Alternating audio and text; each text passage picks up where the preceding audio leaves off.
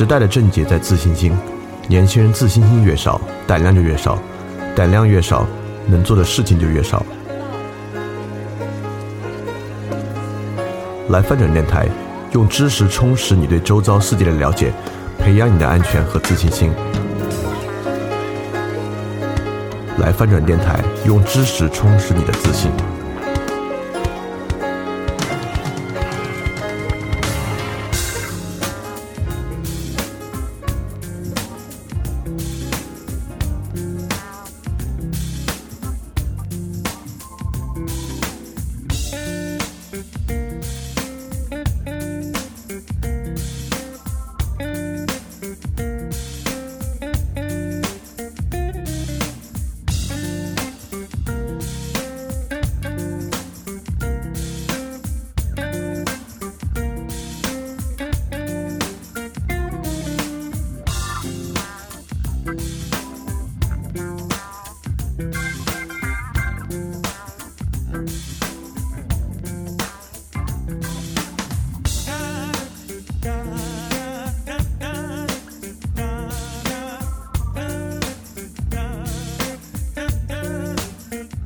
大家周一晚上好，我是李厚成，欢迎回来继续参加翻转电台的知识分享。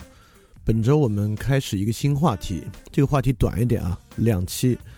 但短的原因呢，不是因为它不重要，是因为，呃，这个领域我也有很麻烦的一个天花板，导致我无法继续深入，就是数学跟物理。嗯，如果这个领域需要很深入呢，需要相当高级的数学和物理水平。当然，如果它即使需要中级物理水平，我呃数学水平。我可能也搞不定啊，因为我数学确实没那么好，所以导致这个话题呢，我能够讲的没有那么多。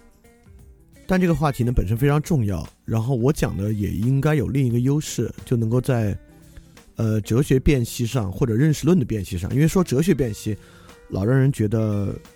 有时候会怀疑其必要性啊，就什么东西都用哲学辨析一下，有那个必要吗？但至少我们可以说回来，在认识论的辨析上会。可能是一个比较特别吧，能讲出点特别的东西，在别的地方不太听得到的东西。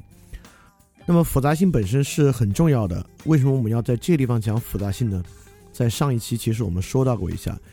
因为马上接下来我们所介绍的一系列内容都与社会本身高度相关。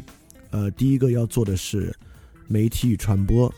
第二个要做的是神话与宗教，宗教本身是人类可能历史上发明过最庞大的社会组织。然后再往下介绍个人主义、平民社会。从整个这个话题上来讲啊，其实都是对社会、社会组织、人与人的关系、制度等等展开的分析。那么对这些展开分析之前呢，紧接着我们上一个讲的行为经济学，我们需要复杂性。那么其实，在讲行为经济学的时候呢，复杂性就已经呼之欲出了。那么对于行为经济学来讲，复杂性为何重要？重要原因呢？在于两点。第一，在我们之前讲过的行为经济学对脑科学的研究之中，我们最后说到了啊，最后呢，不管是社会脑，还是我们对于价值构建，在前额叶部分，那么前额叶部分内部呢，形成一个复杂的网状结构，也就是说，前额叶各个脑区，比如说腹背侧前额叶，比如说眶额叶皮质等等的，它们彼此之间会互相传有这个电的传导。这个电传导过程呢，还会循循环往复，而且不只涉及两块脑区，很可能涉及多个前额叶脑区彼此的关系。那么在这个情况之下，在上次其实我们已经讲了呀，上次我们最后讲行为经济学或者脑行为学未来的几个课题，其中一个很重要的课题就是要找到数学手段，找到一个数学手段能够用以反映和表达这个脑的连接状态。那同样，把我们刚才讲的几个脑区的词汇反过来用人来说，也就是说呢，假设我们要研究一个班级的同学关系，那么你要研究的呢，不是两个人之间的关系，你研究的是多个人之间的关系，并且他们的关系呢不是单次的，人与人之间的关系呢总是在人与人之间循环往复。在这个情况之下，如果我们要真的有一个方法啊，来研究一个群体行为、一个班级的行为、股票的行为、交易的行为等等等等，其实现在。都缺乏成熟的数学方法去定义它，而这种东西本身呢，就是复杂性。但在正式讲之前呢，我还要多说一句，就是我们不要对复杂性产生一些误解。首先，第一点就是不要误解复杂性是我们仅仅针对拥有复杂现象的对象时候的一套方法。我猜大家多多少少知道一点复杂性啊，比如说蜂巢组织，比如说蚂蚁的蚁群组织，比如说气象，比如说经济，比如说股票。就切不要认为，在我们研究这种问题的时候呢，我们应用一种新的科学范式，被称为复杂性；而我们研究别的问题，比如说我们研究一个生理的问题，我们研究一个别的问题呢，我们就不需要使用这个方法。首先，复杂性我刚才已经用到这个词汇了，这个时候我把这个词汇提出来讲，复杂性呢是一种新的科学范式。什么叫新的科学范式？就是说。凡是使用复杂性，这个复杂性观点是统御一切的。一旦采用复杂性观点，我们看待任何问题都使用复杂性的一套科学方法和范式去看待，它替代我们过去对于任何问题的任何方法，从根儿上就替代，从物理学和数学的根儿上替代，从而往上替代任何东西。所以，复杂性不是一个在某些领域替代性的方法。复杂性方法本身有本体论的基础，这个也是我们今天要介绍的，这是第一点。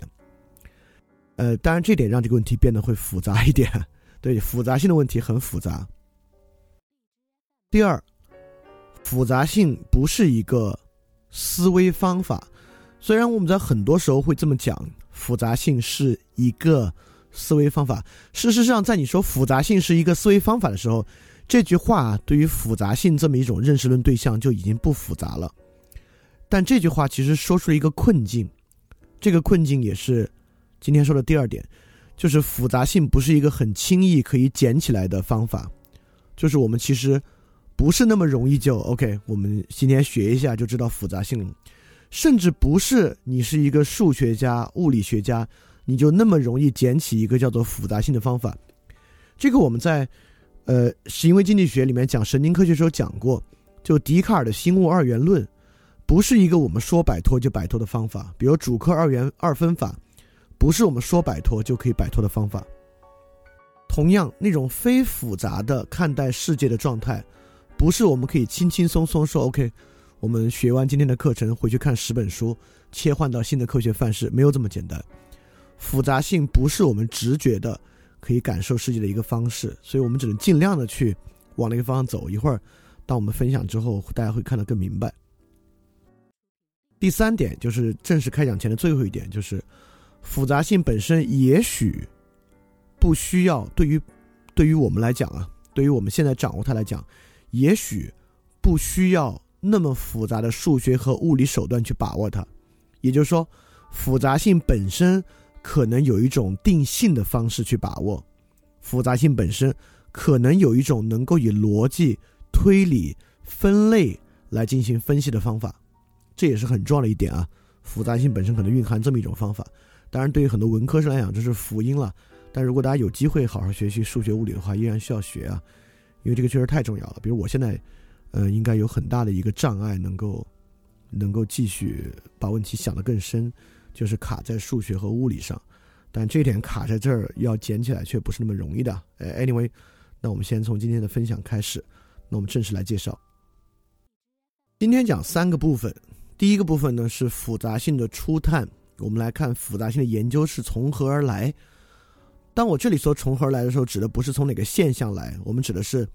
我们从什么时候因为什么动机开始复杂性研究的。它有一点点谱系学的方法。但你看普希方很好用。我们在介绍一四零零年到一九零零年的时候，我们介绍了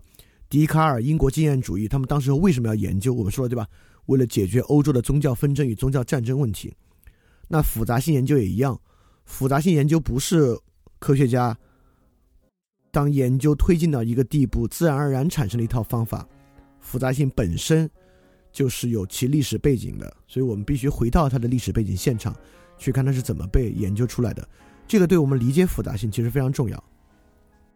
今天第二部分呢，讲复杂性的本体论，就是我们讲最开始那个观点啊，就为什么说复杂性不是仅仅应对某种我们能够命名为复杂现象的东西的时候的一种方法，而复杂性是一切，就是一旦我们用这个科学范式来看待呢，所有东西本身都具有复杂性，这个世界上没有不复杂的东西。那第三个呢，我们讲一些复杂性的关键概念。那么我们第一期就会停在关键概念，而第二期呢，我们其实就是来介绍更细节的介绍这些关键概念，来看我们有没有可能在第二期之后呢，获得一些定性的复杂思维，大概是这么一个过程。当然，你看我最后还不得不用复杂思维，虽然它确实不能这么被来说啊。这，呃，某种程度上，我们对复杂的谈论，就是我在阅读很多复杂性书籍的时候，有一个非常强烈的感受，就是维特根斯坦讲的，我们不得不。用语言谈论那些不能被语言谈论的东西，复杂性是一个非常强烈的，让我感受到这是一个不可能用我们语言谈论的东西，因为我们语言本身具有一种不复杂的特征，具有一种时间性的特征，而这个是很难用来谈复杂的。但无论如何，我们今天能够，呃，应该能够往前走一大步。我们马上开始第一部分复杂性的初探。今天这一期呢，其实可以说是科学革命的续集，因为我们在讲科学革命的下一章，就是面向复杂性的革命。面向复杂性的革命，其中其实蕴含了一个非常好的潜能，就是我们不管讲科学革命，还是我们之前讲到海德格尔的时候，都包含了对现代科学发展路径以及科技的批判。就我们讲了这么一部分内容，而复杂性本身呢，有很强烈的一一种逻辑。在解决自伽利略以来科学革命带来的一些问题，以及解决科学本身所蕴含的一些麻烦，当然这个本身也很困难啊。我们之后关于复杂性如何是科学革命的另一章，并很可能会借着复杂性克服科学的一些问题，我们之后慢慢来说。在讲这些之前呢，我们先来讲我们很可能平时能接触到的复杂性是什么样的。这里我摘了平时我们在书上容易看出的一些复杂性的介绍，就从出版社的角度理解什么是复杂性。最近有一本挺畅销的书叫做《复杂之美》，他把复杂性看出做出聪明决策的一个方法。他的那个介绍语说如何做出聪明的决策，认为这本书呢穿插了前沿科学的探索和发现，展示了商业生活社会中的复杂理论，打破了传统科学确定性与不确定性截然分割的禁锢。然后他还说，如果你喜欢哪些书啊？如果你喜欢引爆点、怪诞行为学、魔鬼经济学，相信呢你会同样爱上复杂之美。就我可以非常打保票的说，如果你喜欢引爆点、怪诞行为学和魔鬼经济学的话，你肯定不可能喜欢复杂之美与复杂性。是因为惊爆点、怪诞行为学和魔鬼经济学本身所展示的其实是一种不复杂、不符合复杂性观念和思维的一些观点，而。阅读复杂性的书籍，应该在短期对如何做出聪明的决策本身没有什么帮助。这不是我非然非要较劲儿去批判一种功利性的知识观念啊，在这个地方呢，与批判功利性的知识观念没有关系。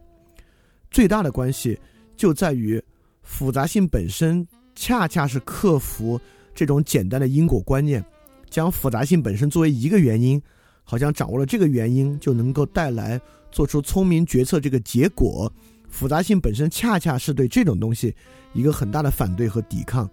不是说复杂性本身有一种主观的意识去抵抗啊，而是复杂性这套思维方法是不可能容纳这样的一种逻辑的。同样，下面那本书他也讲啊，讲这个为什么微信成为这个时代人们的必需品。他说，信息时代，信息时代。真的让风口上的猪也飞起来了吗？他说：“社群自主的自组织的发展是否带来个体的崛起？等等等等等的。”这本书说呢，本书为你解惑信息时代的突围技能。同样，认为复杂性可以变为某种技术，变为某种单一的技术或方法，这本身其实也是存在很大很大问题的。好，我们就是简单的批判一下。简单的来说一下，为什么现在有些对复杂性的介绍本身存在极强的误导？然后我们现在回到复杂性的最开始来介绍。那么介绍这个学科呢，我们就介绍复杂性的历史，其实就是介绍一个学院的历史。这个学院呢叫圣塔菲学院，在美国的 Santa Fe 新墨西哥州。圣塔菲学院的官网上赫然写着对他们定位的介绍啊。The World Headquarters for Complexity Science，全世界复杂性科学的总部，复杂性科学的司令部，而它确实能担上这个名声。复杂性科学研究从圣塔菲学院开始，直到现在，圣塔菲依然是复杂性研究最前沿的学科。其实我国刚刚逝世一位教授，复旦大学的叫郝柏林，三月七号刚刚逝世的。郝柏林呢，在我国就是这个物理学和数学的专家，本身也是美国圣塔菲学院的外聘教授，所以这也是跟我们国家的一个关系。圣塔菲呢，到现在也是非常活跃的一个研究所，培养这个研究生和博士生，在这个复杂性科学方面的。除了这个 World Headquarters for Complexity Science 之外呢？他们对自己还有一个说法，叫做 "an institution without fieldoms"，意思是说没有分科的学院。那圣塔菲学院还有一个非常重要的坚持是跨学科，而跨学科本身与复杂性有非常大的关系。一会儿我我们可以看到为什么研究复杂性几乎必然的要跨学科啊，而且不是说随意的跨学科，其实与其说跨学科，不如说一个学科去兼并其他学科。一会儿我们来看是哪个学科。那么创建圣塔菲学院的是这位 George Cohen。这个 George Cohen 是一个物理学家，他亲自参与过发明原子弹的曼哈顿计划。在曼哈顿计划，呃，在曼哈顿计划之中呢，他当然是用自己的专业服务于这个专业所直接的领域，因为是物理学家嘛。那原子弹本身也是高能物理领域。在这之后呢，真正促使他产生建立圣塔菲学院的是一次。他参加一个跨学科的会议，这个跨学科的会议本质上呢是一个关于文学理论与社会的讨论。在这个跨学科会议之上，他做了一个发言，发言之中他讲了两种关键的学科思想如何影响社会的，一个是熵，一个呢是热力学。一会儿跟着我们的介绍，你会发现啊，熵与热力学是研究复杂性学科一个特别特别关键的物理学的概念和领域。但这次会议上呢，他的发言并不受重视。但你可以想象，在座的更多的是文科的教授，这文科教授听商与热力学，确实相对比较吃力。在这个会后呢，这个 Corn 就产生了一个想法，就是说说他说，This would be an even greater idea if the discussion were driven by facts rather than essays。就如果这样的讨论能够由事实来主导。而不是由论文主导该多好。当然呢，我们一直有一个观点啊，就是历史上学科科学发展是一直跟自我相关的，跟科学家自我意志相关的。我们会发现，这个 Cohen 当然很不爽自己的发言并没有受到重视。而为什么自己的发言不受重视呢？他这个观点呢，非常符合之前科学革命之后的一个观念，就是说事实胜于解释，胜于阐释。对 facts 本身呢是事实，essays 就文科教授搞的那些东西呢，更多偏向于阐释。从这个时候开始，这个 Cohen 非常专注于一个问题，一直在想物理学可以如何直接服务于社会。因为我们知道，科学革命之后的学科啊，一定有一个非常重要的点，就这个学科越来越远离人类社会，越来越远离我们的日常经验，比如说弦论，对吧？你都不知道是什么，其实我也我我绝不敢说我知道弦论。虽然你让我给你说，我能说两三句来，但我觉得这两三句跟懂弦论，或者甚至说跟理解弦论之间还有太远太远的距离。因此，科学想如何想回到社会，但我们这里必须多说一句啊，科学为什么离开社会？如果大家听过科学革命那期，希望你能记得这个东西跟我们今天要讲的非常非常的重要，就是伽利略区分第一科学与第二科学。第一科学研究那些与人的主观判断无关的东西，比如说形状，比如说重量等等的。第二科学判断那些跟人的主观感受相关的东西，比如说我这里举例子你就明白了。第一科学呢研究温度本身，第二科学呢研究冷热，因为冷热，比如温度现在二十多度，有人觉得冷，有人觉得热，对吧？冷热是一个人的主观观念，而温度看起来是一个实存的东西。当然，这个分类有问题啊。就是因为温度是一个数字范畴，二十三度真的实际存在于自然之中吗？这是个很深的问题啊，没有统一的答案。但至少从这个角度来角度来讲呢，我们能看到第一学科与第二学科的区分呢本身有瑕疵，而复杂科学其实是在填补这个瑕疵，来填补这个问题，用新的范式解决这个问题。大家要把这个问题记住。我们来看复杂科学如何。希望重新弥合自伽利略以来的第一学科与第二学科的区分。Anyway，在这个时候，科万开始想啊，物理学如何能够回到社会之中，直接服务于社会呢？那么当时的社会问题是什么？这个东西非常重要。从这个问题之上，我们能看出复杂性学科本身的一个主观的旨趣。复杂性学科出现的时候，它所面临的社会背景非常重要。假设啊，当时的社会背景是人们在操心关于何为良好生活的问题。那复杂性一定不会发展成现在这样，但是当时人们操心的是什么问题呢？人们操心的是两个问题。当时美国有如火如荼的黑人民权运动，这是第一大背景；第二大背景就是美苏冷战，所以人们操心的是民权运动与美苏冷战的问题。这两个问题，当然当时有很多的其他研究用非复杂性的方法在尝试做，但如果我们很好的抽象的话，都能发现。这种新的研究有一个共同的目的，就是对于博弈论和人类行为的预测。那么，美苏冷战其中高悬在人们头顶的达摩克利斯之剑就是核战、热核战争的爆发。那么，热核战争爆发一个非常重要的两国研究的就是博弈，因为美苏是一个零和博弈，因为是针锋相对的。在这个博弈之下，如何能够促使两国不至于走向热核战争？而这种博弈本身又非常复杂。如果大家知道这个古巴导弹危机的话，就知道呢，古巴导弹危机，我们全人类距离热核战争可能就剩三十几秒的时间。如果说的夸张一点的话，确实，如果那个时候一念之差，我们就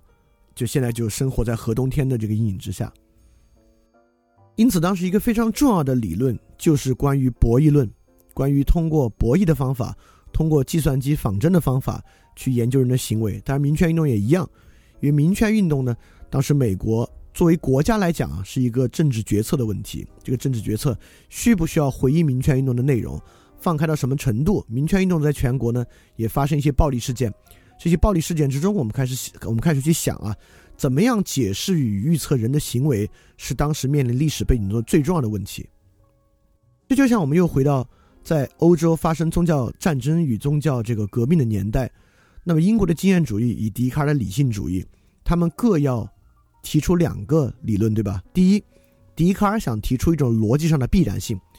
因为这种逻辑的必然性呢，导致我们可以为一个事儿盖棺定论，所以纷争的双方呢不必再争了。我提出一个研究方法，我提出一个研究的本源，它能够止息我们的纷争，这是一种。第二种呢，就是英国经验主义，就是从培根开始这种实验主义，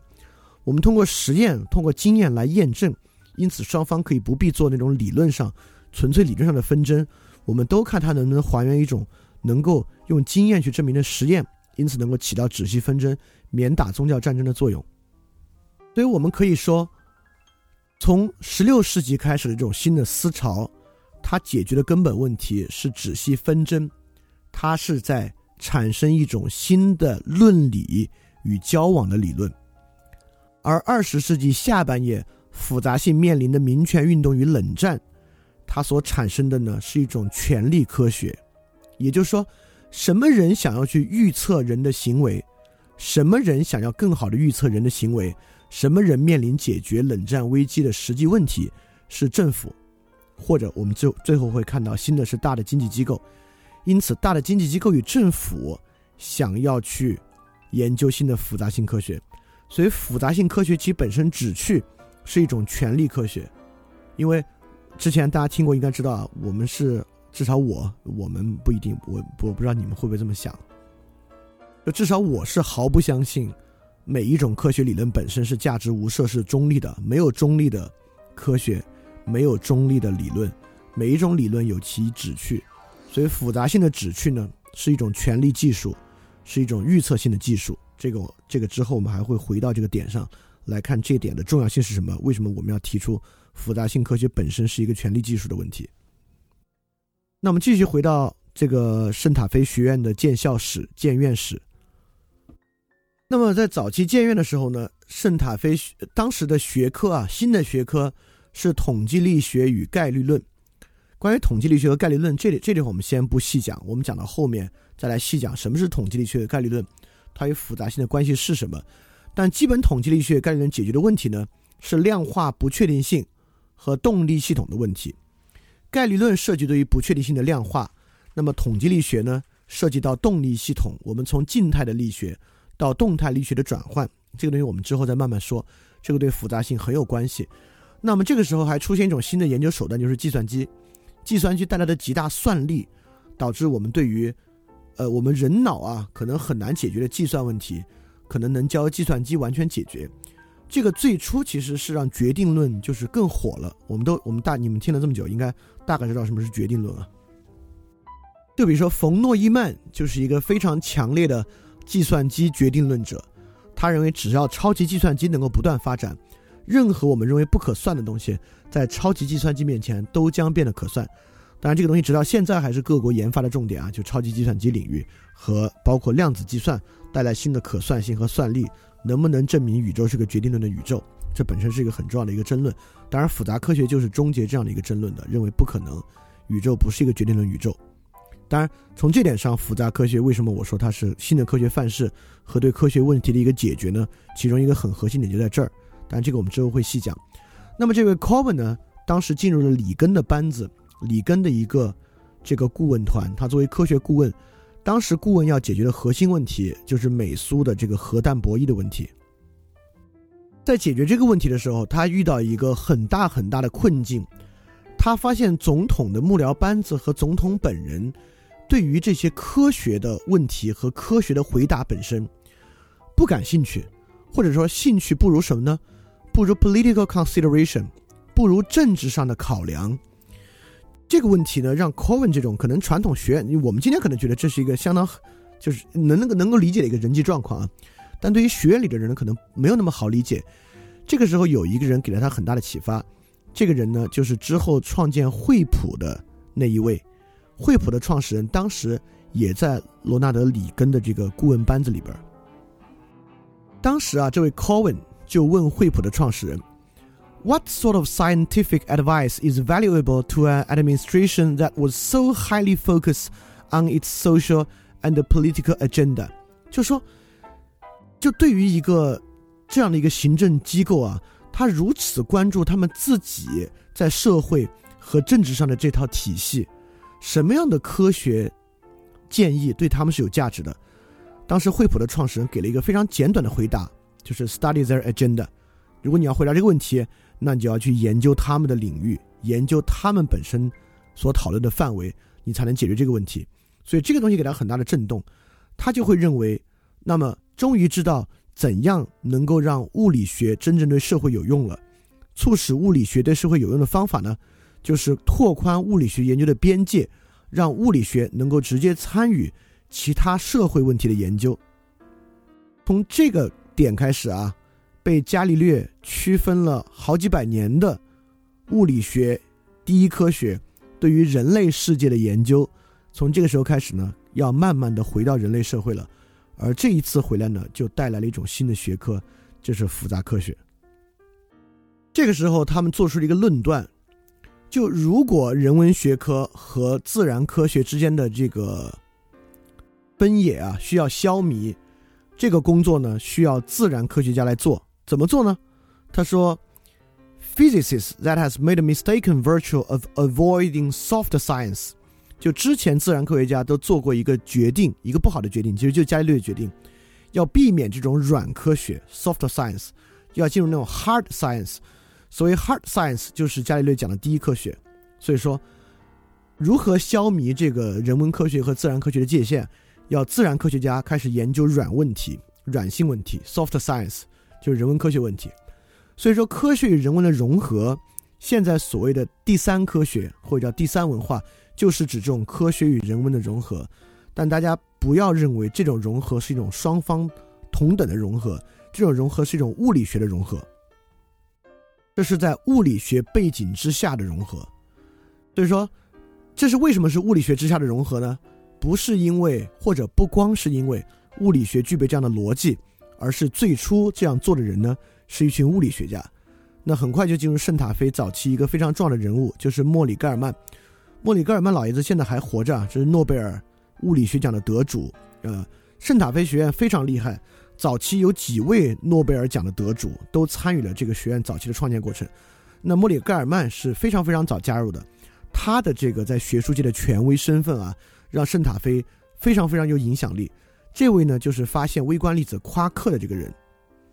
那么，所以它的基础课题就是物理学基础之上的跨学科研究，如何把其他学科放进物理学的研究框架里面来研究的一个学科。他早期呢，其实没有招收很多的学生，这个学院和或者说这个组织做的更多的事情呢，是发起一些 workshop，就邀请美国和欧洲的其他科学家来参与到这个 workshop 里面来，共同探讨一些问题。很早期，他们探讨的问题还几乎全是很硬的物理学问题，也就是说，他们基本上还没有太找到如何把其他学科纳入物理学科本身的方法。就像1985年，他们这个 workshop 的研究主题仍然是这个超弦理论。这个弦论就是我们刚才讲到这个我也不懂的这个东西啊，是一个其实现在应该还弦论不太能够把其他学科融合进来的一个硬物理学理论。但1986年。就有一个非常重要的研究，这一九八六年的 workshop 主题叫做 complex adaptive system，就是复杂的适应系统。adaptive 本身就是生物对自然的适应性啊，就演化的动力里面一个非常重要的东西，就是去适应这个系统。所以说，一九八六年呢，当然这种演化动力学一方面是博弈论的发展，第二方面就是我们刚才说的那个重要的物理学进展，就是统计力学的发展，就是动力系统的发展。统计力学家演化本身基本上就是对这个 adaptive systems 的研究，就能用计算机方法来做一个抽象的适应性研究。这个东西呢会成为复杂学科的基础。所以在一九八六年之后呢，这个 workshop 就发了一个文章，或者我我我我不我不太确定是一个文章还是一个小册子，叫 Understanding Complexity: An Introduction to the Santa Fe Institute。他们就开始对外提出这个复杂性的观念，就介绍圣塔菲学院通过对这个复杂性的了解。那一九八七年呢，他们就进一步研究主题，跟着往下说进化生物学的可计算性，就进化生物学就开始。如果说八六年还是一个物理学理论的话，八七年就是在八六学八六年的物理学理论之上加入了生物学。我知道讲到这儿，大家可能有点，我不知道会不会有点厌倦啊，就觉得越来越走向听不懂了。哎，很快马上就有很听得懂、很听懂的，跟我们之前行为经济学高度相关的部分了。就我们看物理学是一步一步怎么走进社会科学领域的。当然，总的来讲，这个过程中呢，虽然现在看起来都是一帮物理学家，但他们早期把这个 workshop 称为 a spa for the spring，就他们还是广泛的邀请了各个领域的人来参与的。这个过程之中呢，他们逐渐开始具有这种。对于社会问题的解释力，就比如说我们都知道社会生物学，对吧？就如果你真的有一套很好的进化生物学的可计算性系统，那么由于人也是某种生物，人类社会本身也可以看作一个抽象演化的符号系统，你就可以用它来研究人类社会的种种行为了。很快就进入圣塔菲学院早期一个第一个正式的受委托研究项目。第一个正正式项目呢是花旗银行委托的。因为花旗银行本身在南美的投资业务受挫，原因呢就是没有很好的预测到南美洲的经济风险。大家看到这可以回应啊，我说复杂性学科是一个权力学科，这你看能看得出来吧？都是大金融家、大政治家喜欢。所以当时呢，圣塔菲学院邀请了两位在早期又非常重量级的人物加入了这个研究。第一个是菲利普·安德森，七七年诺贝尔物理学奖的得主。一个呢是肯尼斯·阿罗，阿罗是去年去世的。如果大家记得的话，新古典经济学可能非常重要的一个中间的一个大发展，就是阿罗德布鲁不动点定理，就是一般均衡定理。在我们讲行为经济学讲过，阿罗本人是一个多面手，也是七二年诺贝尔经济学奖得主。当时呢，他们发起了一个研究课题，我们可以看啊，八七年的研究课题为进化生物学的可计算性。很快。花旗银行的研究课题叫做 "The Economy as an Evolving Adaptive System"，就是将经济当做一个进化的适应性系统研究。所以说，圣塔菲学院其实就是走了一个从物理学到生物学到经济学的一个路径。那这个研究直接开创了一个经济学的新领域，叫 Complexity Economics，复杂经济学。那直到现在啊，复杂经济学。和在经济学帝国主义之下的复杂社会学学科，就是圣塔菲学院今天研究的最多的领域。而正是从这个项目开始，圣塔菲学院开始大规模的发展，因为这个项目带来了每年在那个年代一百万美元的经费，连续四年得到每年一百万元的经费来研究这个 complexity economics，就复杂经济学。所以说，从这个角度，从这个时候开始呢，一帮物理学家慢慢是生物学家，慢慢经济学家加入到圣塔菲的研究之中。所以说，从物理学到生物学到经济学。完成了一个物理学进入社会领域的一个过程。都有这么一本书，中国有中文版的《走向统一的社会科学》，来自桑塔菲、圣塔菲、桑塔菲，这是两个翻译啊。来自桑塔菲学派的看法。从这本书我们可以发现，桑塔菲学派的旨趣是什么？这里面有几个论文构成的，包括什么？寻找理性人，十五个小规模社会的行为学实验，就是我们之前讲过行为是实验经济学那套方法，包括解析轻社会性之谜。强互惠的演化，瓦尔拉斯经济学回顾，新古典经济学与行为博弈理论的交锋。你看，就是这么一套，呃，演化的基于物理理论的演化生物学对于经济学的一套方法。所以说，简单总结这本书，这本分这本书确实能够作为了解桑塔菲学派的一个入门的一本书啊。他们的看法是什么？大致可以从以下几点来说。就桑塔菲认为，什么叫走向统一的社会科学？如何统一的？统一的方法，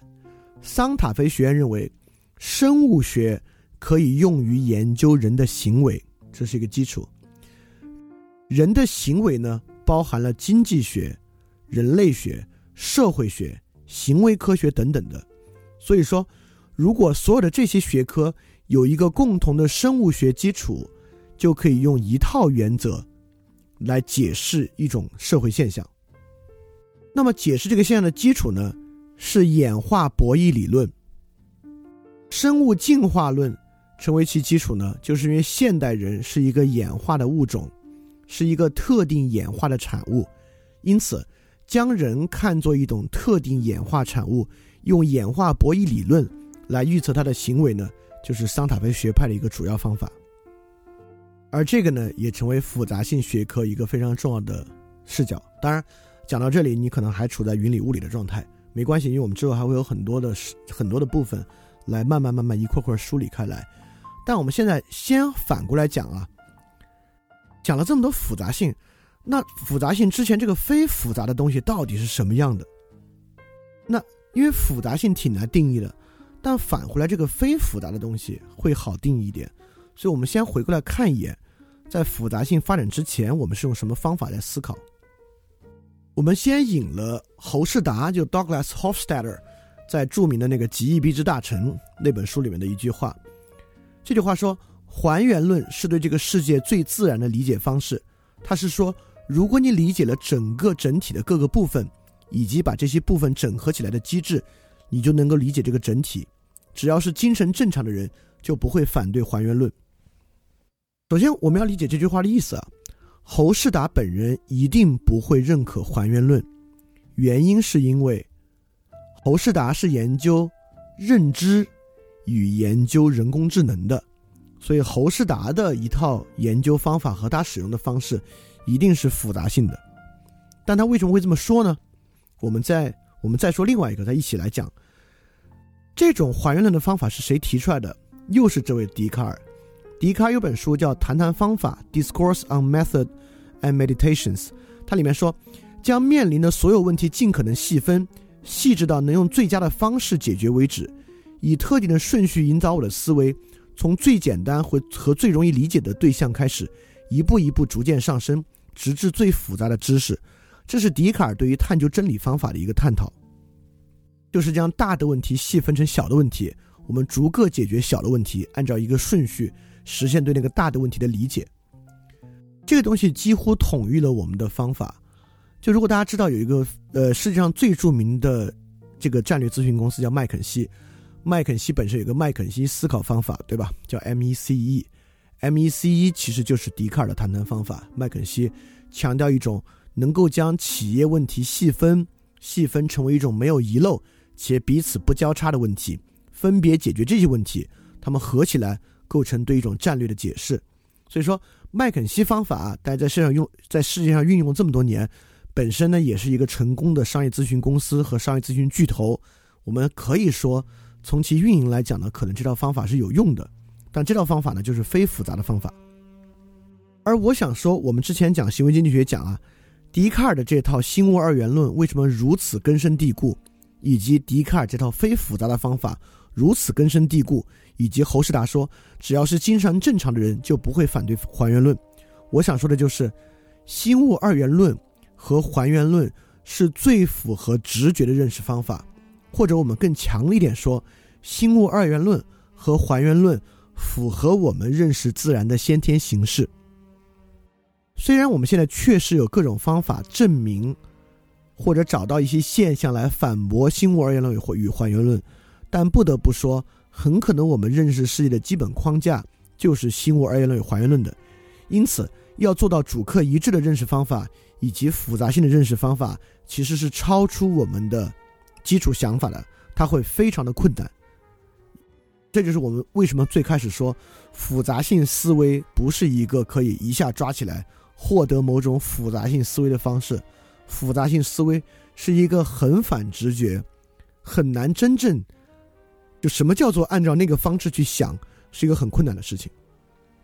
所以说，很多时候在我们谈及复杂性思维的时候啊。实际上，我们还是在以非复杂性的思维去想。我举个简单的例子啊，呃，我们都听说过一个问题，呃，有很多人经常拿它来做复杂性思维的例子，就是印度一个村子里面毒蛇横行，在这个毒蛇横行的村子里面呢，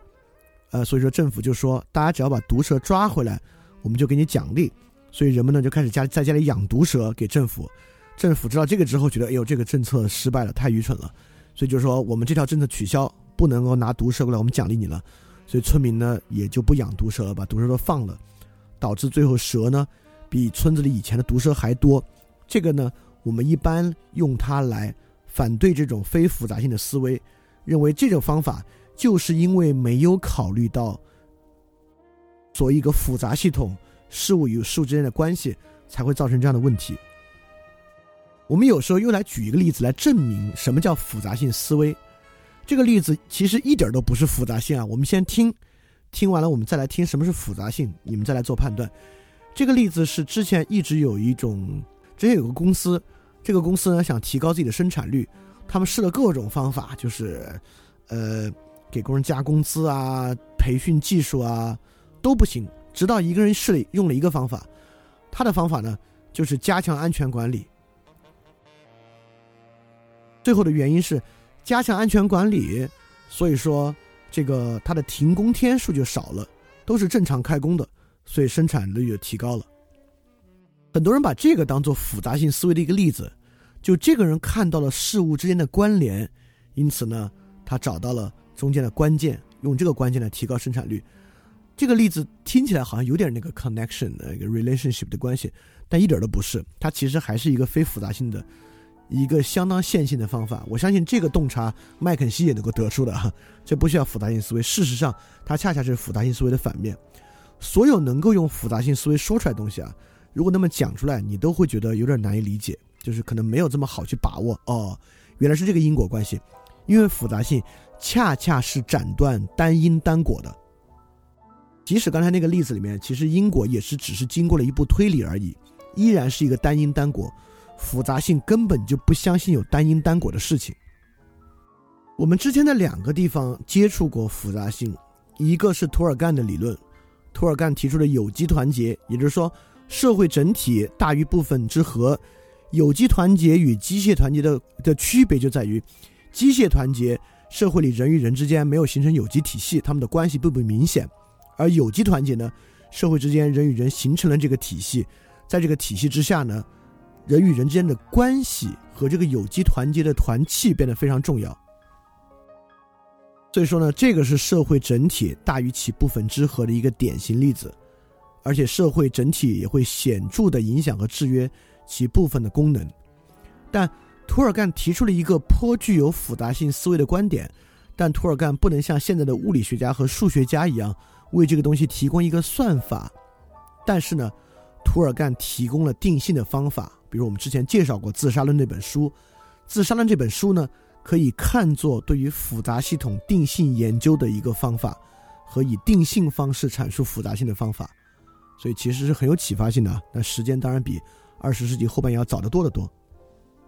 那第二个呢，就是我们上次介绍的这个神经科学里面的脑科学。我们知道有一种观点认为大脑是分功能的，这个脑管这块脑管这个，那块脑管那个合起来呢是我们的意识。我们之前不不断的批判这个，认为这个东西是个语言学的误用。确实，这就是还原论。而现在的神经科学呢都不太相信还原论，而非还原论呢就没法像还原论这么清楚明白的解释人脑的意识构成和各个功能了，因为你要研究的是。整体的关系，研究整体处理的结构，而不是部分的功能。部分是不能够赋予一个功能的。狗年的翻转电台，希望大家可以分享节目，让更多的人加入我们一起来学习。因为我觉得这个事情很重要，尤其在最近发生的很多事儿之下，有同学问我有什么看法，我的看法就是只有更努力的做这个事儿了。然后今天我把打赏的开关也开了，如果你 OK 的话呢，可以打赏一些，应该能够帮助我把这个事儿做得更好吧，能够有更多的资源来使用起来。那么呢，非常感谢你，希望我们能够一起学习，这肯定是一个非常长期的事情，我也会长期的把这个事儿做下去。谢谢你，要记得敢于去相信。非常感谢你收听本节目，如果希望每周一加入微信群，跟我们一起学习，提出问题，看到每次分享的 Keynote，可以微信添加想借 Joy Share 想。借的拼音 x i n g j i e，Joy Share J O Y S H A R E，并说牛津通识读本就可以被我们拉入群中，每周一起学习了，欢迎你来。